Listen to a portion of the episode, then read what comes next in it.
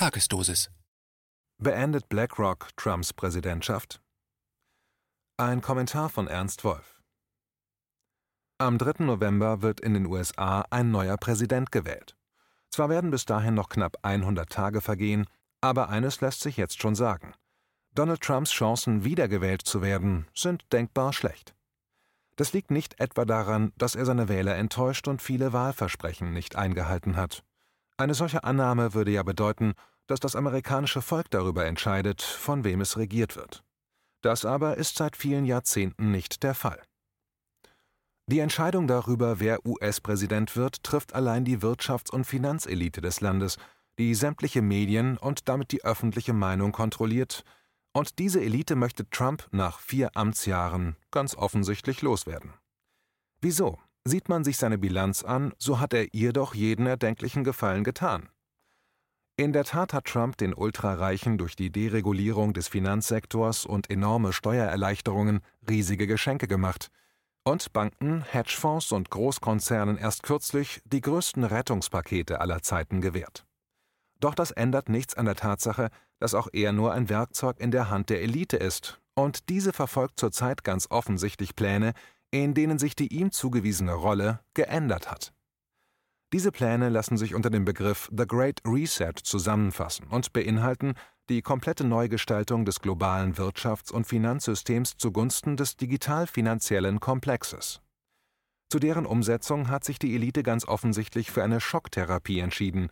Sie nutzt die derzeitige Corona-Pandemie, um das Wirtschafts- und Finanzsystem rund um den Globus in seinen Grundfesten zu erschüttern so von sich abzulenken und dem Virus die Schuld für die verheerenden wirtschaftlichen und sozialen Folgen der Umwälzung zuzuweisen.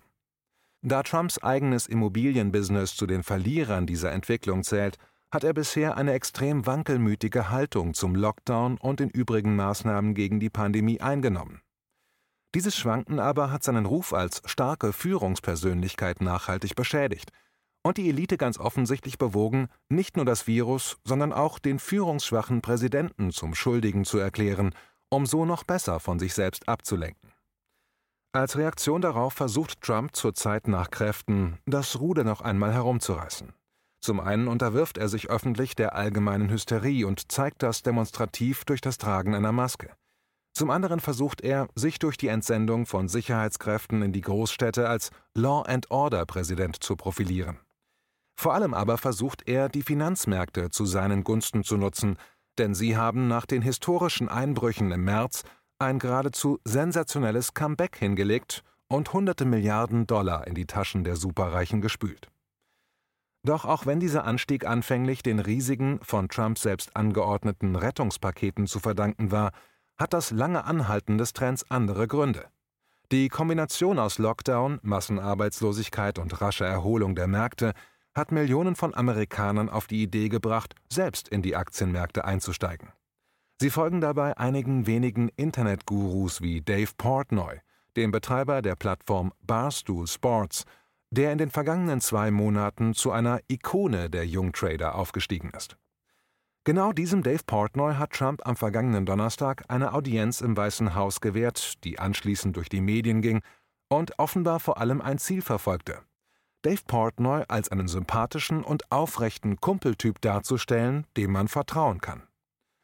Tatsächlich aber ist Portnoy ein gewissenloser Scharlatan, der seinen Anhängern allen Ernstes einbläut, dass es an den Aktienmärkten nur eine einzige Regel gebe. Zitat: Es geht aufwärts. Zitat Ende.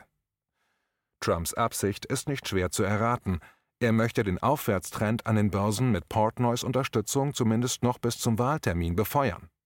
Dass er auf diese Weise mithilft, Millionen ahnungsloser Finanzlaien in ihr Unglück zu treiben, nimmt er offensichtlich als Kollateralschaden in Kauf.